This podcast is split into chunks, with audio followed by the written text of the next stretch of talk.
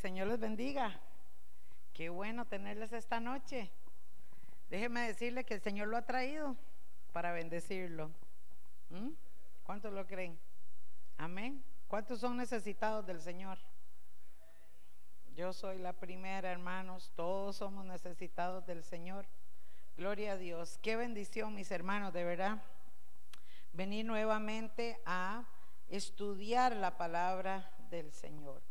Hoy como siempre que me toca a mi hermano, hacemos un quiz, entonces vamos a repasar un poquito, ¿ah? ¿Qué le parece? ¿Sí? A ver cómo estamos, hermanos, a ver si se acuerdan. Bueno, recuerden, hermanos, para hacer un repaso que estamos estudiando el libro de los Hechos, ¿verdad? Se llama Hechos de los Apóstoles, porque fue precisamente las vivencias que vivieron los apóstoles después de la partida del Señor. ¿Recuerdan quién escribió el libro? Lucas, el médico, ¿verdad? Lucas escribió y recordamos, hermanos, haciendo un repaso, que en el primer capítulo de Hechos, Lucas empieza relatando lo que Jesús les había dicho muchas veces a sus discípulos sobre que él iba a irse, pero iba a descender el Espíritu Santo.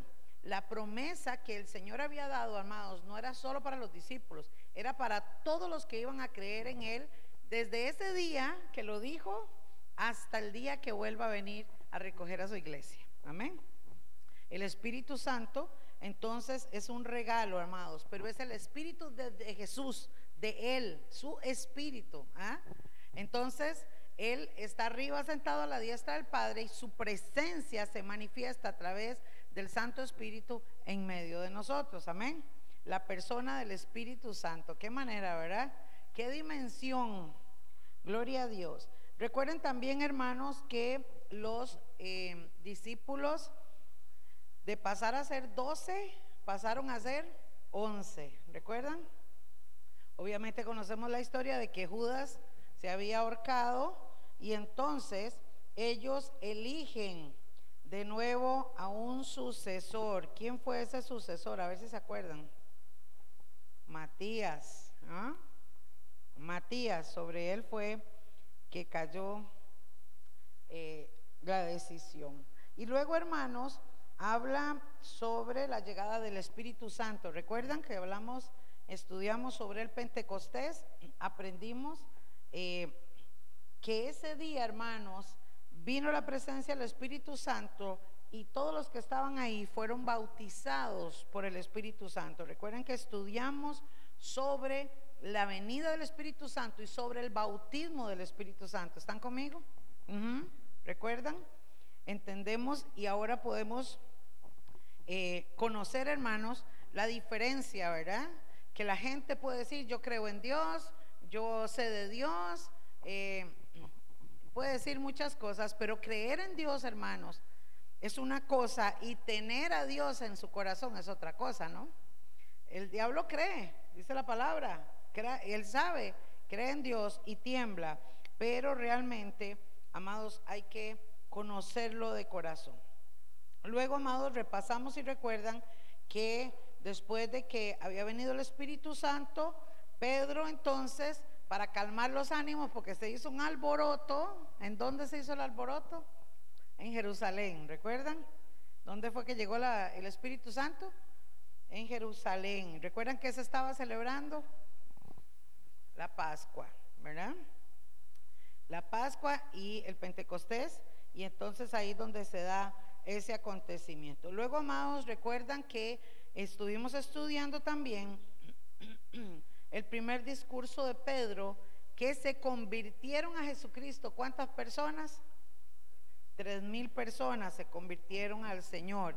Y Pedro entonces comienza a hablarles y a decirles quién es Jesús y también les menciona que Nicole fue la que nos había enseñado eh, la profecía de Joel. ¿Recuerdan? De Joel 2, como eh, Pedro también lo habla. Luego, hermanos, estudiamos y vimos la vida de los primeros cristianos, ¿verdad? La iglesia primitiva, así se le llama. Y luego también fuimos viendo a lo largo de la historia en el capítulo 3, cuando Pedro y Juan iban al templo La Hermosa y fue la sanidad de aquel cojo, ¿verdad? De nacimiento, que fue otro alboroto, otro boom, ¿verdad? En el, ahí en, el, en la ciudad de Jerusalén, porque ¿qué era lo que pasaba? ¿Qué era lo que tenía Pedro y Juan? Que todos estaban anonadados. Y entonces, hermanos, después de esa sanidad, en ese segundo alboroto, Pedro es cuando aprovecha y empieza a dar su segundo discurso en el que se convierten cinco mil personas. ¿Mm? Gloria a Dios, ¿verdad? Recuerdan entonces, hermanos, que en la conversión y cuando Pedro empieza a hablar y a predicar, muchos de los escribas y fariseos y líderes saduceos que estaban en el templo vinieron y entonces se enojaron, ¿recuerda? Y los llevaron ante el concilio para enviarlos a la cárcel. Vimos también, hermanos, que después de ser azotados, después de estar metidos en la cárcel, ¿verdad? Un ángel del Señor los saca, los vuelven a llamar, pero ellos salieron gozosos. ¿Recuerdan esa parte, hermano, que nos quedó muy, muy grabado en nuestro corazón? ¿Quién se va a alegrar de que lo garroteen, de que lo injurien, de que lo señalen, de que lo escupan, de que lo golpeen, de que lo encadenen y lo humillen delante de todo el pueblo? Bienaventurados sois, dijo Jesús, cuando por mi causa os vituperen y os persigan. Entonces, hermanos, muy bien sabían los discípulos el por qué estaban pasando esas cosas y se sentían orgullosos de haber sufrido por Jesucristo. Amados, también recuerdan que eh, ellos empezaron a trabajar y a darles eh, todas las la guianza para establecer la iglesia y empezar a trabajar ordenadamente. Una de las cosas, hermanos, que los hechos nos relatan, y lo vimos en el capítulo 4, fue que todas las cosas las tenían en común. No voy a hablar mucho de esto, pero em, solo Fabito está, ¿verdad? De los que fuimos arriba. Fuimos invitados, eh, les mandé a alguno de los líderes a una actividad que nos invitaron de la iglesia CCI del pastor Rolando Soto y tuvimos la bendición de escuchar a un pastor de Pakistán. Y mientras él relataba cómo es el Evangelio en el país y cómo ellos exponen sus vidas todos los días para predicar de Jesucristo, hermanos, veníamos así como, dijo Fabito cuando llegamos a la casa, que pasó a la farmacia a buscar mentol que traía la nuca garroteadita, ¿verdad? Porque hermanos, esto que habla el libro de los hechos, esta gente predicaban la palabra con su vida, sabiendo que los iban a golpear, sabiendo que los iban a escupir y no les importaba. Para ellos era un gozo predicar la palabra en medio de la persecución. Para ellos era un gozo predicar la palabra aunque no tuvieran dinero. Para ellos era un gozo llevar el Evangelio, hermanos, y todas las ofrendas y lo que se recogía de dinero para ayudar a los necesitados. ¿Están conmigo? Y esa pasión que tenían los discípulos estaba sobre todos, de tal forma que vendían sus casas, sus heredades y sus propiedades y traían el dinero a los apóstoles y los ponían a los pies y les decían, tome, aquí está la casa costó 10 millones, aquí están los 10 millones. Amados, y no era para que los apóstoles se compraran el camello 2019, ¿verdad? Para andar, no, no, no. Todo el dinero era para ayudar a los pobres y para que siguiera y se predicara la palabra de Dios. En algún momento les contaré el testimonio de este pakistaní, cómo ellos también están trabajando allá, hermanos, exponiendo su cabeza.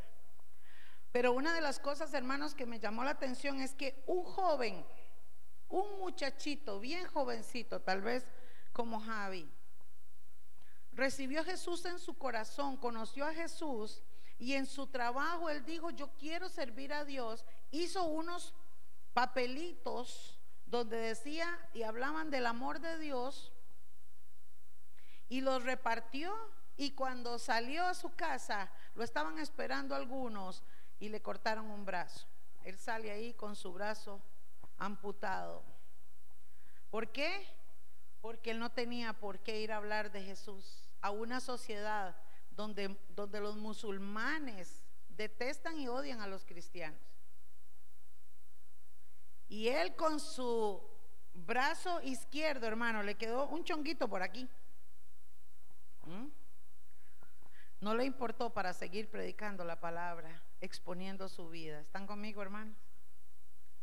Una joven en su trabajo, después de su trabajo, la invitaron a una iglesia y dijo, yo quiero ir a oír a ese Jesús, quiero conocer quién es ese Jesús. Y cuando salió de la iglesia, una turba de gente la esperó, la golpeó y le quebraron sus piernas también. Y ahí vimos la foto de la operación. Un hombre recibió a Jesús en su corazón y su esposa le echó veneno a la comida y lo mató. Y cuando hablaba este hombre decía, no importa, nosotros vamos a seguir evangelizando nuestro país, nosotros vamos a seguir llevando el evangelio. Y todas las ofrendas que recogen, hermanos, porque este varón, su humildad y su forma de vestir, su maletica y lo que andaba, hermano, demostraban que no le importa el dinero, porque el dinero que le dan es para él comer lo que necesita, pero sobre todo para bendecir para llevar Biblias, para llevar comida, para llevar abrigo, para llevar camas. Saliendo del culto en una reunión que tenían, mientras estaban en el culto, contaba el pastor, les quemaron sus casas en una aldea. 50 casas, 50 familias se quedaron sin nada por el simple hecho de asistir a la iglesia para escuchar el mensaje de Jesucristo. Y nosotros, hermanos, en un país donde tenemos toda la comodidad, gloria a Dios porque usted está esta noche, pero la pregunta de nosotros es, ¿dónde están los demás? Comprendo los que trabajan y los que estudian, están excusados, ¿verdad? Pero todavía, hermanos, no hemos llegado a la persecución no hemos llegado a la sangre. Nosotros todavía, hermanos, no hemos llegado a saber que nos quitan las Biblias y que el que abra la boca y diga Jesús lo matan. Nos contaba el pastor y nos enseñó la foto de que estando en, en un culto, orando y predicando el Evangelio, el amor de Jesucristo, entraron dos hombres con muchas, eh, muy forrados en ropa y explotaron, traían bombas en su cuerpo y explotaron, hermanos, matando a 21 hermanos en una sola congregación, en una iglesita. ¿Qué le parece? Y es que esto comienza aquí. Cuando los apóstoles, mis amados, estaban, cuando Pedro salió de la cárcel golpeado, y los apóstoles estaban ahí, no les importaba dar su vida por Cristo. Porque hermanos, si ellos como discípulos de Jesús habían reconocido, habían visto con sus propios ojos lo que Jesús había hecho por ellos. Pero todos aquellos que conocieron, póngame atención, a Jesús a través de la enseñanza, que no conocieron con sus propios ojos como Lucas, siguieron a Jesús también dando testimonio, hermanos, con su vida. ¿Están conmigo? Con su vida. Esta iglesia tenía todo en común, hermanos, y todo lo daban por ayudar al necesitado. Por eso vimos en el capítulo 5 que Ananías y Zafira hicieron un trueque, ¿verdad? Sustrajeron del dinero que habían prometido a la iglesia, ¿verdad? Y entonces cayeron muertos y entró mucho temor a todos los demás hermanos por lo que había acontecido. Y también vimos, hermanos, eh, eh, Nicole nos enseñó también las señales y maravillas, con Jairo me parece, que ellos estaban haciendo, cómo empezó a aumentarse la gente, hermanos, y como también Pedro y Juan fueron nuevamente perseguidos, cómo fueron golpeados y cómo los amenazaron los del concilio y le dijeron, cállese, cállese y dejen de hablar de Jesucristo. ¿Quiénes eran esos? Los que habían crucificado a Jesús. Estaban amenazando de muerte a Juan y a Pedro. Y Juan le dijo, eh, perdón, y Pedro le dijo, menesterme es obedecer a Dios antes que a los hombres. Si nos tienen que matar, mátenos, pero nosotros no vamos a dejar de predicar a Jesucristo resucitado. Amén. Cuando Pedro y Juan y los discípulos hermanos comenzaron a establecer la iglesia, empezó a llegar mucha gente. Y ellos lo que sucedió, hermanos, es que empezaron a formar iglesia. Venía gente de muchos lugares. Recuerden que en el Pentecostés había gente de muchos lugares, de otras lenguas, y muchos de ellos vinieron a Cristo. ¿Está conmigo?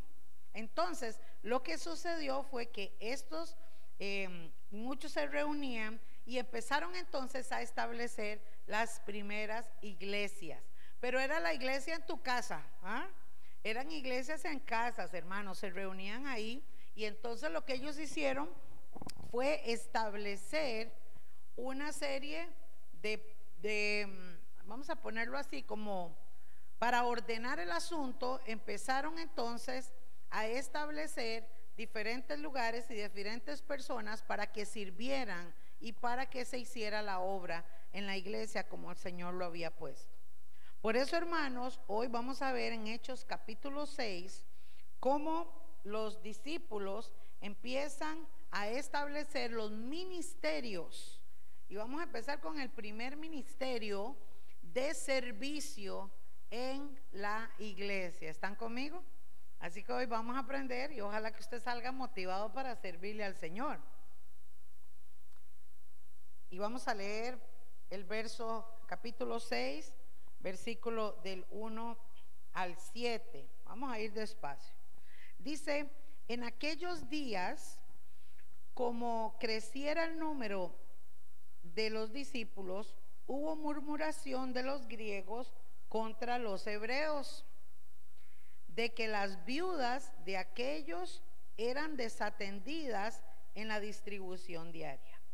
Entonces los doce convocaron a la multitud de los discípulos y dijeron, no es justo que nosotros dejemos la palabra de Dios para servir a las mesas.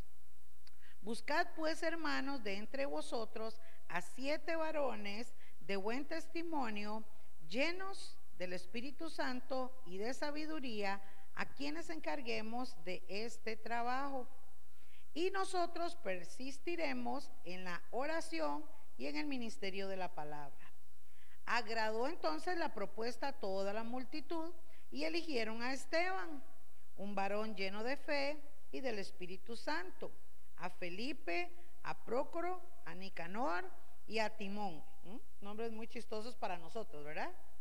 A Pármenas y a Nicolás, prosélito o alguien importante de Antioquía, los cuales presentaron ante los apóstoles, quienes orando les impusieron las manos. Y crecía la palabra del Señor y el número de los discípulos se multiplicaba grandemente en Jerusalén. También muchos de los sacerdotes, que dice, obedecían a la fe. Amén. Ahora vamos a ir despacio, hermanos. Era tanta la gente y era tanta la, las ofrendas, digámoslo así, de comida, de bienes, de dinero, ¿verdad? Que todo lo que se traía se repartía. Recuerdan que habíamos visto que ellos repartían a cada uno según qué? Su necesidad. Había alguien que tal vez necesitaba solo un par de zapatos, pero había otra familia que tal vez necesitaba comida, ropa, ¿verdad? y pagar tal vez alguna deuda o algo que estaban pasando la mal. Entonces, ellos trataban de ser justos, dándole a cada uno lo que necesitaba. Pero notes, amados, que en el versículo 1 dice que de pronto empezó a haber murmuración de los griegos contra los hebreos. ¿Ah? Qué cosa, ¿no? siempre contra los judíos. ¿Qué es lo que sucedía, hermanos?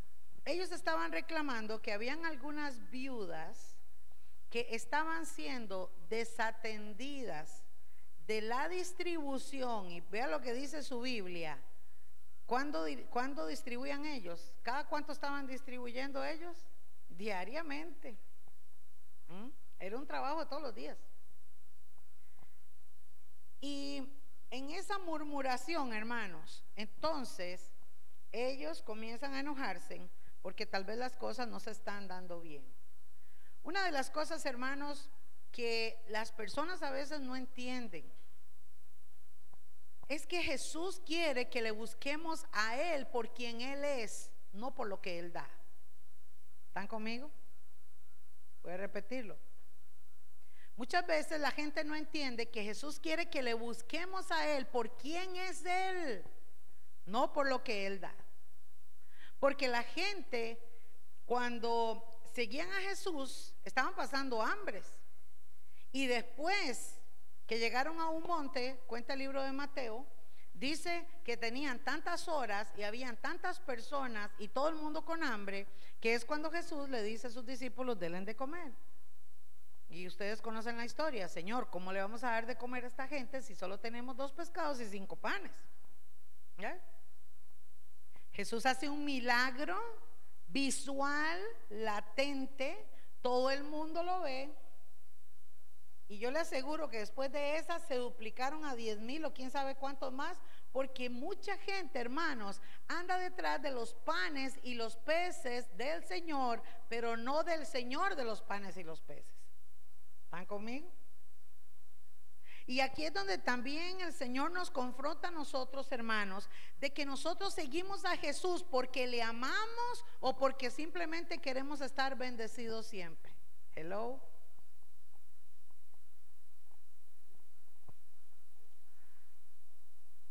Y aquí la palabra nos confronta. Esta gente estaban ya murmurando, ¿qué pasó? La gente cuando no tiene, hermanos, y estamos viviendo tiempos tan difíciles, tiempos tan difíciles, donde la crisis está ya golpeando a mucha gente, que para mí es una prueba de parte de Dios, porque el Señor está, escúcheme, probando los corazones para ver quién sí y quién no. ¿Mm? Jesús dijo que en el tiempo de la cosecha, iba a ser apartada la cizaña del trigo. La cizaña y el trigo crecieron juntos en la iglesia. ¿Mm? Simbolizan dos tipos de personas. Crecieron juntos, caminaron juntos, alabaron a Dios juntos, pero va a venir una separación. Porque cuando venga el tiempo de la ciega, hermanos, lo que va a suceder es que el que está parado firme en la roca que es Cristo va a soportar lo que sea y su fe no va a menguar, más bien va a crecer porque está fundamentado en Cristo, en su palabra y tiene raíces que ningún viento lo va a botar. Pero vamos a ver gente, hermanos de muchos años del Evangelio, que de la noche a la mañana desaparecieron. Muy lamentable.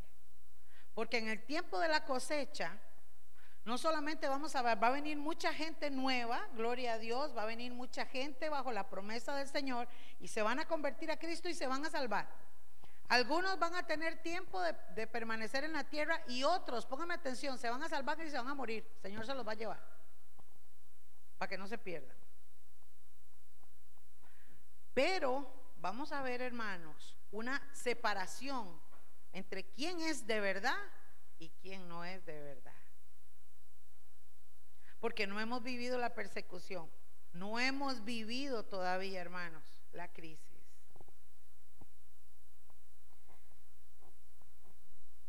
Ellos empezaron a murmurar.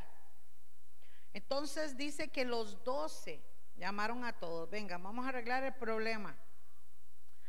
Y en el capítulo 6, donde estamos leyendo, en el verso 2, ellos les dicen, los discípulos les dicen, no es justo que nosotros dejemos la palabra de Dios para servir a las mesas. Mira hermano, es que el pastor no es oila. ¿eh? El pastor no puede hacerlo todo. ¿Están conmigo? Cuando los pastores les toca hacer todo y les cuesta delegar, hermanos, y tenemos a veces muchas razones también, porque a veces, ahora vamos a verlo con la palabra, que es difícil delegar, son, pastores muy cansados.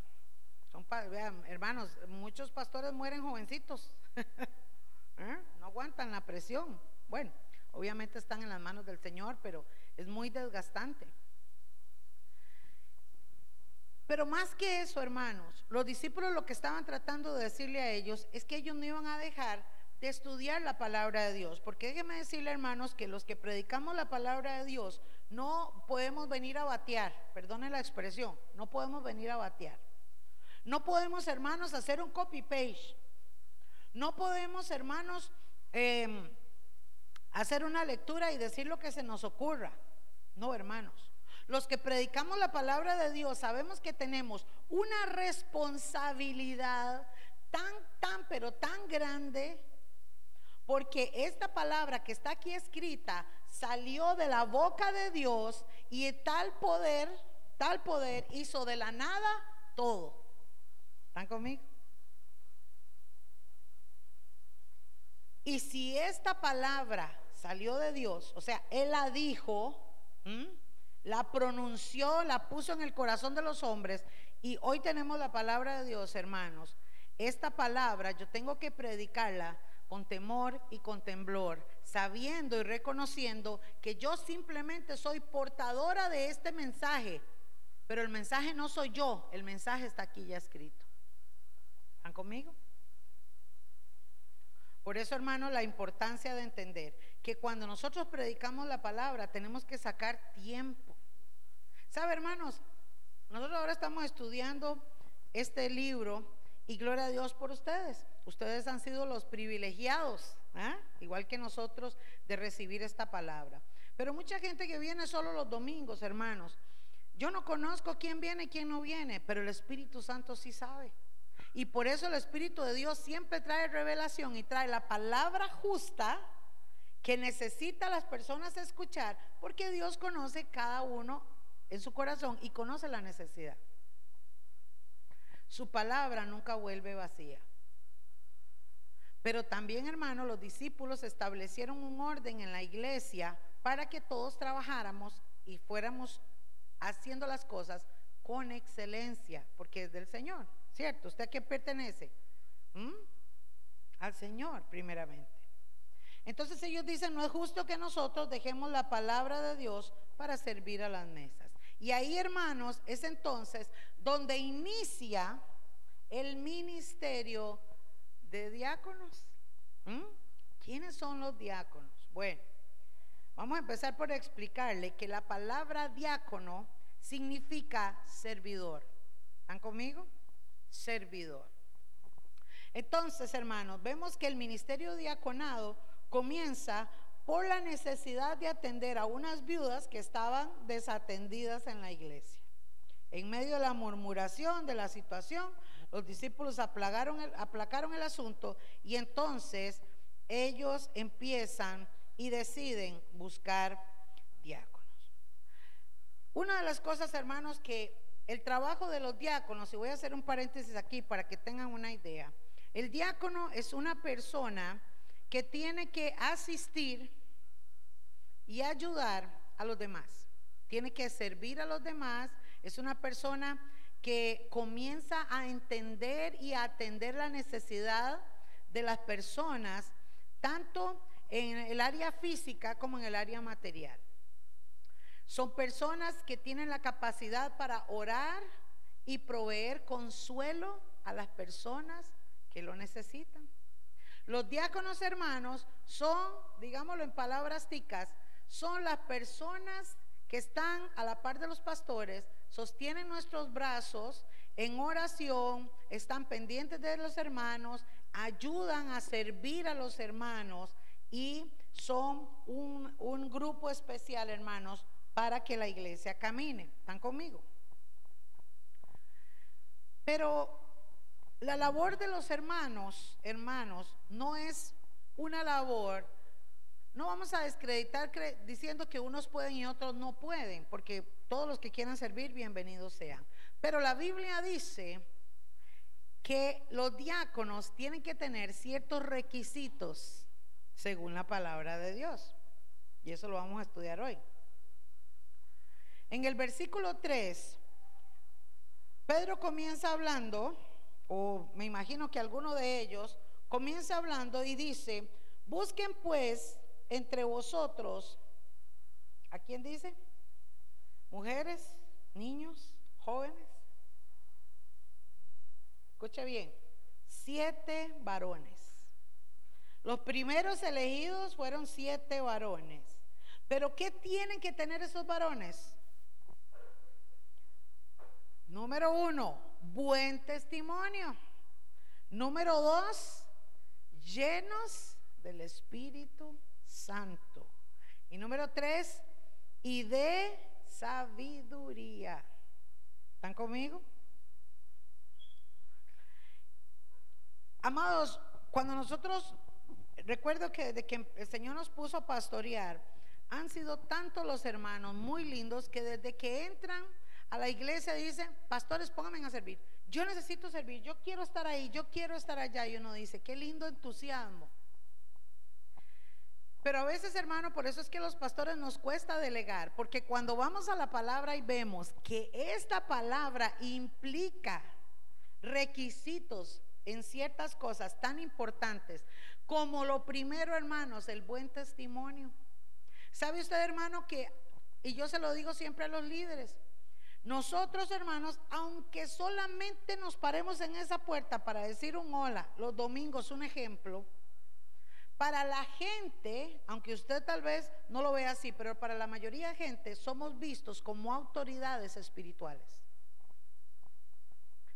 Entonces, hermanos, el testimonio es la carta que se lee de nosotros, lo que la gente puede ver. Por eso, hermanos, es que los que quieren servirle al Señor tienen que obligatoriamente tener buen testimonio. Si no tienen buen testimonio, hermanos, lo que van a hacer es jalarse en una torta. Porque si una alma se pierde por culpa de nosotros, ¿sabe qué va a pasar? Dice la palabra que si usted se va para el turno que está dedicado a San Pancracio y se sienta a comerse un churro, qué buenos los churros, ¿verdad? Y usted se sienta a comerse un churro y pasa un hermano débil de fe y te ve sentado donde están adorando ídolos o comiendo pecadores o póngale el nombre que sea, en un lugar que no es bien visto, y lo ven a usted sentado ahí, hermano, esa persona se va a desanimar y va a decir, bueno, eh, entonces, no que muy cristianos, no que muy aquí, no que muy allá. Y dice la palabra que si yo comiendo carne le soy de tropiezo a esa persona, mejor me agarro y me hago un huequito y me entierro o me pongo una cuerdita aquí y me tiro al fondo de la mar. Y esa sangre será demandada sobre nosotros. Por eso, hermanos, es que el testimonio comienza en nuestra casa. El único que puede decir si yo soy una sierva de Dios o no es el que vive y duerme conmigo, esa guapura que está allá. ¿Eh? Y viceversa. y viceversa. ¿Están conmigo? El testimonio, amados, es un requisito para todos y no solo los que sirven, para todos los que nos llamamos cristianos. ¿Están conmigo? Para todos.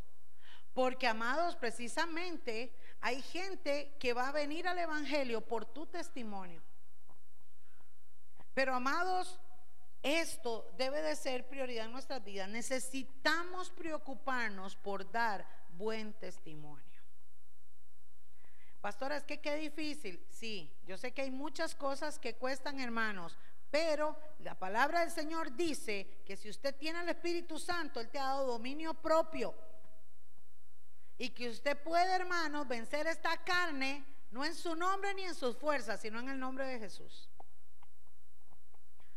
Y que hay que hacer cambios en nuestra vida y que tenemos, hermanos, que dejar un montón de cosas de forma de pensar, de forma de hablar, de forma de actuar, para ser aceptados delante del Señor. Hello. ¿Recuerdan el sueño del pastor? Que era el arrebatamiento y que muchos cristianos estaban aquí, que bajó el ángel y le dijo, no se van a ir porque aquí tienen un problema en su mente. Creen que están bien, que van a la iglesia, que están, y no es así, hermanos. Lo importante de esto, amados, es entender que nosotros, porque amamos al Señor, queremos caminar correctamente. La inspiración que usted debe tener para dar buen testimonio es el amor que usted le tiene al Señor. Porque cuando usted ama a Dios, usted dice, yo no voy a ver esa novela, yo no voy a decir esa palabra, yo no, y empieza usted a luchar, hermano, contra sus debilidades y empieza a entregárselas a Cristo porque usted ama tanto a Dios que quiere hacerse acepto a Él como olor fragante, como ofrenda. Dios te ama, hermano, con todos tus errores Dios te ama. Pero una vez que ya estás en Cristo, y esta palabra es para los que estamos adentro, eres un portador de su Espíritu Santo. ¿Están conmigo? Y como yo siempre digo, hermanos, si usted está viendo pornografía y está ahí clavado o clavada, ¿dónde está el Espíritu Santo? ¿Mm? Está viendo películas de terror Chuque para arriba, chuque para... ¿Dónde está el Espíritu Santo? ¿Están conmigo? Lo segundo, amados, es que para ser diácono tiene que ser lleno del Espíritu Santo. La llenura del Espíritu Santo, amados, marca, por eso le digo, la diferencia. Cuando una persona está llena del Espíritu Santo, desayuna Dios, almuerza Dios, cena Dios, sueña con Dios, camina con Dios, todo es Dios. Panderetitititicas. Gloria a Dios. Gloria a Dios. Leíamos ahora el Salmo 34. ¿ah? Bendeciré a Jehová en todo tiempo y su alabanza estará de continuo, de continuo, de continuo en mi boca. ¿Ah? El servidor en la iglesia tiene que tener buen testimonio y tiene que ser lleno del Espíritu Santo. Y la tercera cosa es que tiene que tener sabiduría. Sirve con sabiduría. Los diáconos hermanos tenían que ser personas de muy buen testimonio porque eran delegados para trabajar con las personas. ¿Están conmigo? Nosotros aquí en la iglesia tenemos al hermano Mario, que es anciano de la iglesia, él después de nosotros, él está a la par de nosotros en nuestra persona de confianza, al igual que Jairo y Nicole, que no están como diáconos, pero es como si fueran diáconos o pastores. Y tenemos a Catita, tenemos al hermano Edwin, tenemos a Marita y a Doña Salia. Ustedes los conocen y me pueden decir, son de buen testimonio, son gente de fiel, son gente sabia, lo son, gloria a Dios por ellos. Nosotros estamos contentísimos y agradecidísimos con el Señor por ellos. Porque son servidores hermanos que de verdad sirven al Señor con amor, tienen un compromiso, pero son personas de testimonio y tienen la capacidad para orar, para orar por otros, para visitar y para hacer todo lo que la Biblia dice. Amados, pero también la Biblia dice que no solamente eran hombres. Váyase conmigo a Romanos capítulo 16 versículo 1. Mucho tiempo después, Pablo también le escribe a los romanos, que está ahí después de los hechos, y en el capítulo 16, mire lo que Pablo recomienda.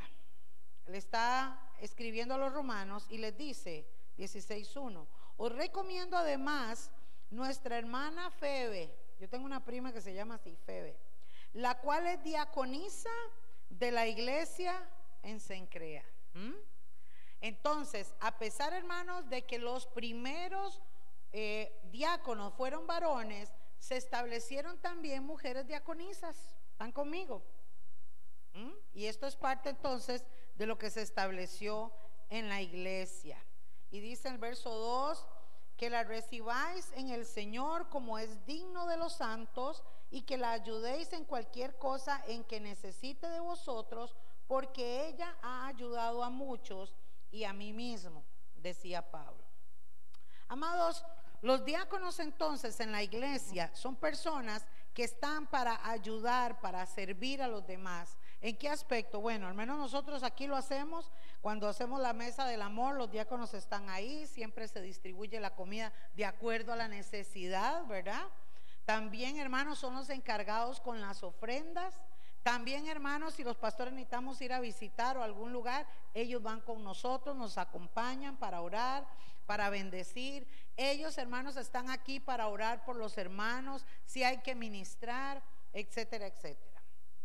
Lo mismo pasa en la mayoría de las iglesias, según aquí empezaron a trabajar en este ministerio. Pero los diáconos amados, aparte de ser, escúcheme, de buen testimonio, oiga, que esto es grueso, póngame atención, aparte de tener buen testimonio, llenos del Espíritu Santo y tener el don de sabiduría, vea todo lo que pide la Biblia. Primera de Timoteo, capítulo 3, versículo 8. Váyase conmigo, hermano, para que usted vea que no me lo inventé yo. Primera de Timoteo, capítulo 3, versículo 8. Me dicen amén cuando lo tienen. Vamos a ir despacio y mire lo que dice. En, el capítulo 3, en el versículo del 1 al 7, habla de los obispos, que tiene que ver con el sacerdocio, pastores, ancianos, ¿verdad? Entran, digamos, dentro de esa categoría. Pero también los diáconos hermanos, y si alguno de ustedes desea ser diácono o diaconisa, gloria a Dios, hermano, porque esto es para que usted entonces ahora lo pueda entender, lo aplique en su vida y le pueda servir al Señor. ¿Se acuerdan el domingo que el pastor Winnie Jr. nos estuvo hablando con aquella palabra que fue también de confrontación, que ya es tiempo de servirle al Señor? Amén. Hermano, necesitamos muchas manos pero es necesario que hagamos las cosas correctamente. Dice el verso 8, los diáconos a sí tienen que ser gente, escúcheme, honesta, honesta. Si los diáconos hermanos eh, están al frente, tocan ofrendas, tocan la comida, son los que distribuyen, tienen que tener una vivencia en sus propias, eh, en su vida cotidiana de honradez. ¿Están conmigo? Tiene que ser gente honrada. Por eso, hermanos, es que hay tan poquitos diáconos. ¿Es en serio, hermanos? ¿Es en serio? La gente cuando ve dinero le vende el alma al diablo, no les importa. Y a la gente se le olvida que si regalaron este aceite y lo trajeron aquí, le pertenece a Dios. Ay, pastor, esto es material, sí, pero se lo dijimos, Señor, esto es para ti y el Señor lo toma en serio y nosotros tenemos responsabilidad de hacer las cosas bien, hermanos, y administrar bien. ¿Están conmigo? El diácono tiene que tener honestidad en su vida, sin doblez. ¿eh? La persona que dice una cosa y vive otra, hermanos, es una persona de doble ánimo o es una persona inconstante o simplemente es una persona disfrazada. Los diáconos deben de ser honestos en su vida, en su forma de pensar, en su forma de hablar y también, hermanos, tienen que ser gente de palabra, gente recta. ¿Están conmigo? Y dice también, no dados a mucho vino. Déjenme decirle, hermanos, que allá en el Medio Oriente el vino lo toman eh, como nosotros tomar el fresco. ¿Ok? Ellos acostumbran acompañar el vino en todos los aspectos. En nuestra ignorancia, cuando llegó el vino hace muchos años aquí, recuerdo que mucha gente criticaba a los católicos y decían siempre que el sacerdote siempre se mandaba una copa de vino porque era bueno para el tricky track, que decían por ahí, ¿verdad? Y, siempre hacían chiste de esto. Luego, hermanos, ya se empezó a dar que el vino a algunas personas que venían de otros países ya lo tomaban y entonces a la gente, yo recuerdo en aquellos años los cristianos se escandalizaban. Hoy ya es muy normal, hoy todo el mundo toma vino. Pero déjenme decirle, hermanos, que la ignorancia que hemos tenido por muchos años, lamentablemente, nos dejó, nos llegó a ser nos hizo prejuiciosos. Pero estaba estudiando y escuchando a un, a un judío que resulta que el vino, como ellos lo toman, mire qué interesante como toman ellos el vino, hermanos. Como allá, se lo voy a poner así para que usted me entienda. Aquí en Costa Rica no hay necesidad de sembrar plátanos o bananos. Nacen solos por todos lados, ¿cierto? ¿Mm? Un palo de guayabas, naranjas, ¿verdad? Bueno, si uno quiere la siembra, pero ahora son como árboles que nacen así. Allá en Israel, hermanos, lo que nace así, como aquí los plátanos, es la vid, es la uva, es una planta silvestre, es un árbol silvestre nace por todo lado y por tanto entonces ellos ahí fabrican el vino. Pero el vino que ellos toman, hermanos, o al menos los judíos que, tienen a Jesús en su corazón, explican que el vino, ellos se sirven una copa de vino con cual la comida que ellos están comiendo. Entonces, por ejemplo, ellos comen ensalada, eh, unas verduritas y un pescado, un ejemplo, ¿verdad? O ensalada, arroz y pescado. Ellos dicen que la forma de comer los judíos es que ellos primero se comen la ensalada, ellos nunca revuelven como nosotros, ¿verdad? Yo tengo la costumbre que yo hago así, por si todo viene para acá. Ellos no comen así. Los judíos, ellos primero se comen la ensalada, dice que se come despacio, le dan el sabor y el gusto a la ensalada. Y cuando terminan su última parte de la ensalada y todavía le quedó el arroz y el pescado, ellos se echan un trago de vino o dos tragos de vino para limpiarse en el paladar. Y entonces les ayuda para seguir degustando de la siguiente parte del plato. Qué interesante, ¿no?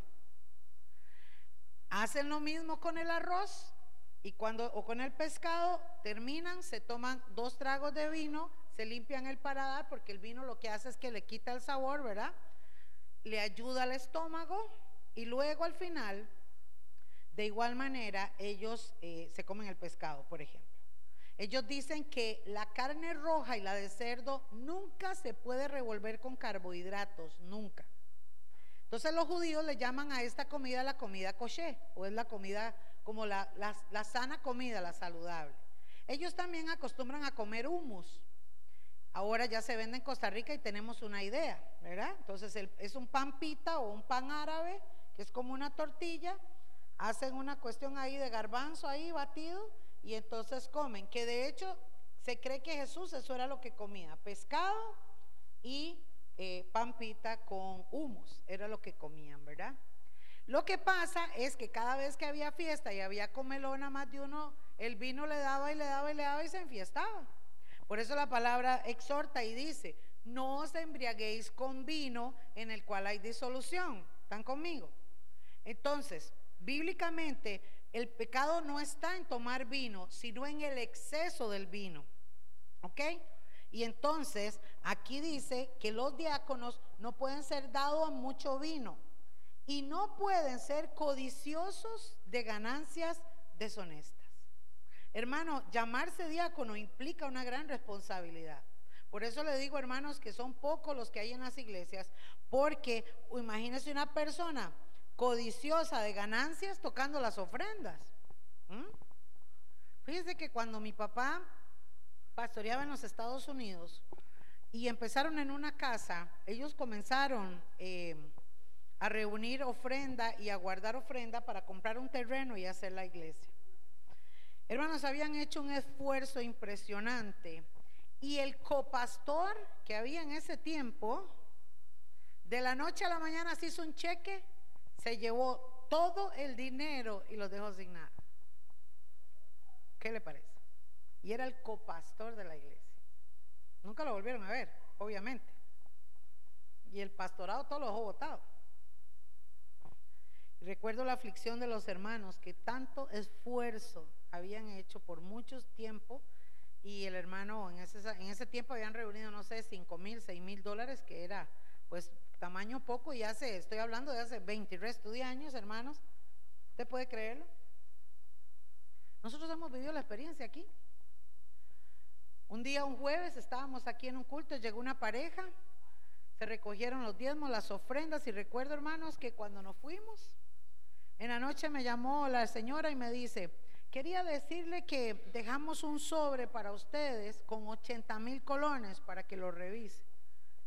Y nunca lo encontramos. Claro, por eso es que ahora, hermanos, ya no se pueden dejar las ofrendas allá en la cocina solas, ¿verdad? Es lamentable. Pero hermano, la gente por dinero le vende el alma al diablo. Por dinero y por la fama.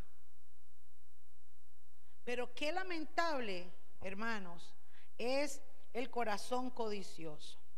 Entonces la palabra dice que esta gente que iban a ministrar a la iglesia, que iban a servir a la iglesia, que iban a atender a esas viudas, tenía que ser gente honesta, sin doblez, no dados al mucho vino, no codiciosos de ganancias deshonesta.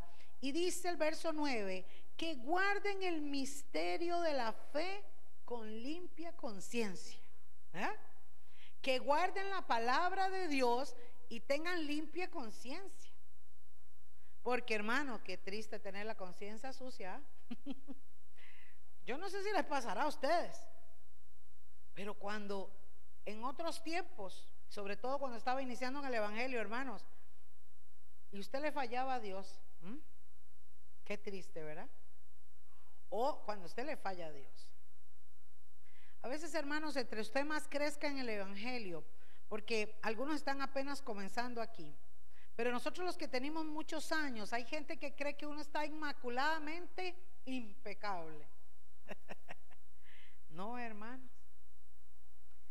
Ahora que llegué a los Estados Unidos, me dieron una palabra profética. Póngame atención, una palabra profética.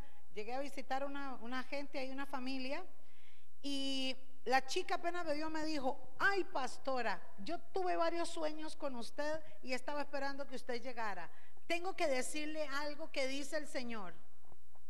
Y yo, ¿ok? ¿Y sabe qué fue lo que me dijo? Una sola palabra me dijo. Una sola. Examínate.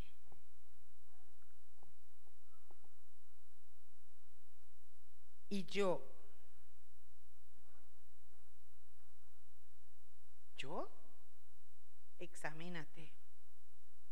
Y entonces me vine y me puse a orar y le dije, Señor, y vino a mi mente, hermanos, uno de los salmos, que estoy haciendo un paréntesis, uno de los salmos, donde David le dice al Señor, examíname y ve si hay perversidad dentro de mí. David, David, el adorador conforme al corazón de Dios. Y le dije, Señor, estás escudriñando mi corazón, límpiame.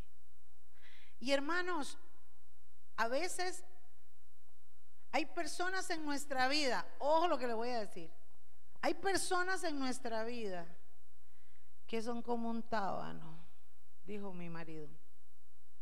El tábano dice mi esposo que es una mosca. ¿Usted no ha visto los caballos que con las orejas empiezan? o las vacas con el rabo a quitarse unas moscas majaderas. Yo no sé ustedes, pero en mi vida hay gente así, hermano. Que dele y dele y dele, ¿verdad? Hay personas que usted dice, Señor. Y a veces uno se impacienta. Y por ahí el Señor me dijo, examínate. Señor, pero es que, examínate. Señor, pero es que tienes que tener paciencia así como yo tengo paciencia contigo. Ay, Señor. Hermanos, y estoy trabajando con eso. Estoy trabajando con eso. Porque hay gente en la familia a veces, ¿verdad? Todos lo tenemos, ¿verdad? Y hay algunos que tienen unos perros que, Señor Jesús, ¿verdad? Ten misericordia a esos perritos porque no nos dejan dormir.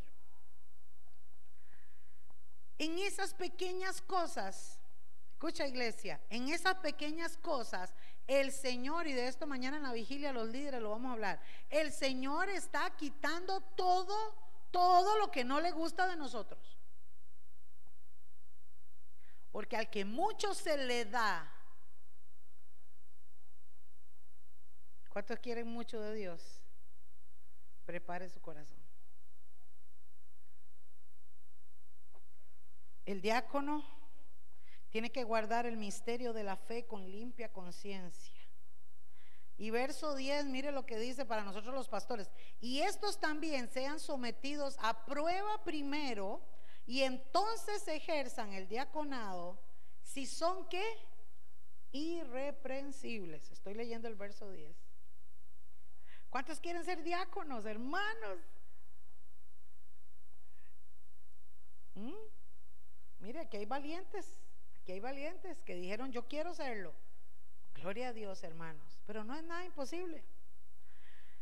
Hay que probarlo, sí, hermanos. Nosotros en nuestro tiempo de ministerio hemos probado a muchos. Y bueno, a ver si son irreprensibles. Y vuelve a decir en el verso 11, para nosotras. Las mujeres también tienen que ser honestas y nos vuelan por donde nos duele. ¿Por qué será? No calumniadoras.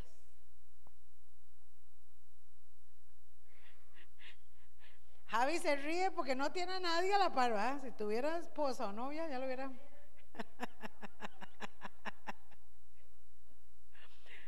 Javi, si estuviera casado, le digo, todo lo que diga puede ser usado en su contra. No calumniadoras, porque hermanos, nosotras las que servimos al Señor tenemos que tener mucha ética. Y esto igual no solamente eh, las, las diaconisas, todos nosotros que servimos a Dios. El otro día hablaba con Delmita en las mujeres, hermano, viera lo que es trabajar con mujeres, es difícil. Porque las mujeres por todo se resienten, por todo hablan, de pronto son amiguísimas y de pronto se vuelan mecha y entonces se resienten. Ay, hermano. Yo cuando era joven tenía más amigos hombres, porque los hombres son cuates, los hombres son como son, pero las mujeres, señora, amparanos, ¿verdad? Y es por eso, hermanas, hablamos demasiado, somos muy dadas a darnos, pero a resentirnos muy fácilmente. Y entonces, la Biblia dice, hermanos, que la mujer que quiera ser diaconisa o servir al Señor tiene que ser no calumniadora, tiene que ser sobria tiene que ser prudente, eso es lo que quiere decir. Fieles en todo, ¿verdad? Y también, hermanos, para ir adelantando, dice que los diáconos tienen que ser maridos de una sola mujer. ¿Mm? ¿Están conmigo? Marido de una sola mujer. Y que gobiernen bien sus hijos y sus casas. Porque, amados, si tienen su casa en desorden, ¿cómo pueden ordenar la casa de Dios? Ahora, hay que estudiar los casos, ¿no? Pues yo conozco gente que tiene hijos ya grandes, que toma sus propias decisiones, de ya no puede hacer nada, ¿no? Ya cada uno vive como quiera vivir. Pero, amados, es tan importante cuando el esposo o la esposa están dando testimonio como familia. Eso es muy importante. ¿Por qué? Porque entonces hay un respaldo de familia, hay un testimonio visible, hermanos. Y qué lindo es eso. De ahí la importancia en los matrimonios de orar juntos, de perdonarse y de comunicarse. ¿Están conmigo? ¿Por qué, hermanos? Porque tenemos que ser testimonio. Cuando yo deseo agarrar a mi esposito y guindarlo de un clavito, yo tengo primero que reconocer, hermanos, que tengo que contar hasta 10, tengo que agradar a Dios y antes de decir algo por lo cual me voy a lamentar después, o puedo hacer un lazo para mí misma o un daño a mi matrimonio, yo tengo que poner abajo y venir al Señor. Y lo mismo le toca a mi esposito cuando quiere guindarme de un clavito. ¿Eh? ¿Cierto? ¿Por qué, hermanos? Porque mentira que todos, la gente puede creer, ay, esta gente son una más. No, hermanos, somos diferentes. Sí, pensamos diferentes. ¿Mm? Comemos y sentimos totalmente diferentes, pero el testimonio cuenta en todo eso. Y los diáconos también, amados, tienen que ser marido de una sola mujer. Viera que este es un problema que yo veo hoy en muchas iglesias, montón de iglesias. Porque ya hay pastores que tienen segundo y tercero matrimonios, ¿verdad? Y entonces los que leen la Biblia le preguntan a uno, pastor, pero ¿cómo es eso? Que, que a la Biblia dice una cosa y yo no voy a entrar en el tema. Pero sí, hermanos, nosotros por lo menos aquí en MMR, todos los diáconos, maridos de una sola mujer, o viudos o, separados, pero de una sola esposa, no de segundo matrimonio, porque la Biblia sí dice, por lo menos en el área de diaconado. ¿Por qué? Porque tiene que ser testimonio en su casa. Para que dicen lo que dice el verso 13, porque los que ejercen bien el diaconado, vea qué lindo, ganan para sí un grado honroso y mucha confianza en la fe que es Cristo Jesús. Yo creo, amados, que de una u otra forma, todos, cuando venimos a la iglesia, yo la primera vez que llegué a, la iglesia ya en conciencia, a mis 17 años, uno llega a integrarse a una familia, ¿cierto? Uno ve a los hermanos y uno empieza a meterse. Nosotros empezamos con los jóvenes y era muy bonito. Pero de una u otra forma yo tuve padres espirituales, gente, amados, que estaban ahí para aconsejarme, para ayudarme.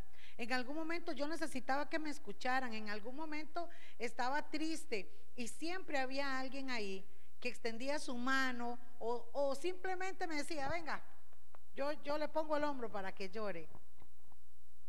Y así es como debería ser, hermanos. Y todos nosotros debemos ser así. Todos los que estamos aquí son gente madura. Y para servirle a Dios necesitamos simple y sencillamente, número uno, decirle, Señor, heme aquí. Número dos, trabajar con una actitud de responsabilidad y compromiso delante de Dios y delante de los hermanos. Y lo tercero, hermano, con amor, honestidad, sencillez de corazón y dando el mejor testimonio para que sea usted, hermano, un ejemplo de vida a aquellos que están a su alrededor. Y por eso, amados, los discípulos dijeron entonces que encargaran a estas personas de servir las mesas, de hacer todo el enredo, para que ellos pudieran persistir en la oración y en el ministerio de la palabra. Y por eso, amados, dentro de los siete varones que ellos eligieron, eligieron a Esteban. Esteban era un chico bien jovencito, pero era un chico que era lleno de fe y lleno del Espíritu Santo. Y los apóstoles entonces, hermanos, cuando ya los habían elegido y todo el mundo hizo el escáner ahí, los revisaron y todo, ¿verdad? Y ellos aceptaron, los apóstoles oraron por ello y, y les impusieron las manos. Y dice, amados, que cuando empezaron a trabajar en equipo, la iglesia empezó a crecer. Dice el verso 7 que leímos ahora, y crecía la palabra en Hechos 6 del Señor y el número de los discípulos se multiplicaba grandemente en Jerusalén y también muchos de los sacerdotes obedecían a la fe. ¿Cuánto le dan gloria a Dios? ¿Aprendimos algo esta noche, hermanos? ¿Sí? Y ahora saben la responsabilidad que implica servirle a Dios. Pero hermanos, es un honor. Por eso Pablo le decía a Timoteo, esto es un grado de honor, hermanos, que Dios te haya llamado, te haya limpiado, te haya restaurado, te haya bendecido y ahora te dice, sígueme. Necesito que me sigas, necesito que me sirvas. Y hermanos, aunque sea limpiar la iglesia, usted dice, mire, saliendo afuera usted recogió una basurita porque usted tiene una actitud de servicio, de que todo esté lindo para el Señor todo eso Dios lo ve y lo va a premiar. Cuando amamos a Dios, amamos su iglesia, amamos a los hermanos. Cuando usted, amados, tiene esta responsabilidad, usted en su casa se va a acordar de orar por los hermanos que están en necesidad. ¿Mm? ¿Están conmigo? Iglesia, tenemos que despertar. Cristo viene pronto. Y es el momento, hermanos, de despertar a servirle a Dios y a trabajar en tiempo y fuera de tiempo.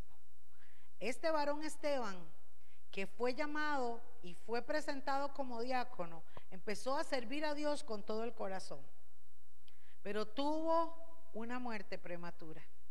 Venga el otro jueves para que vea qué fue lo que le pasó a Esteban y cómo Dios lo usó hasta el último momento de su vida. Amén, pastor.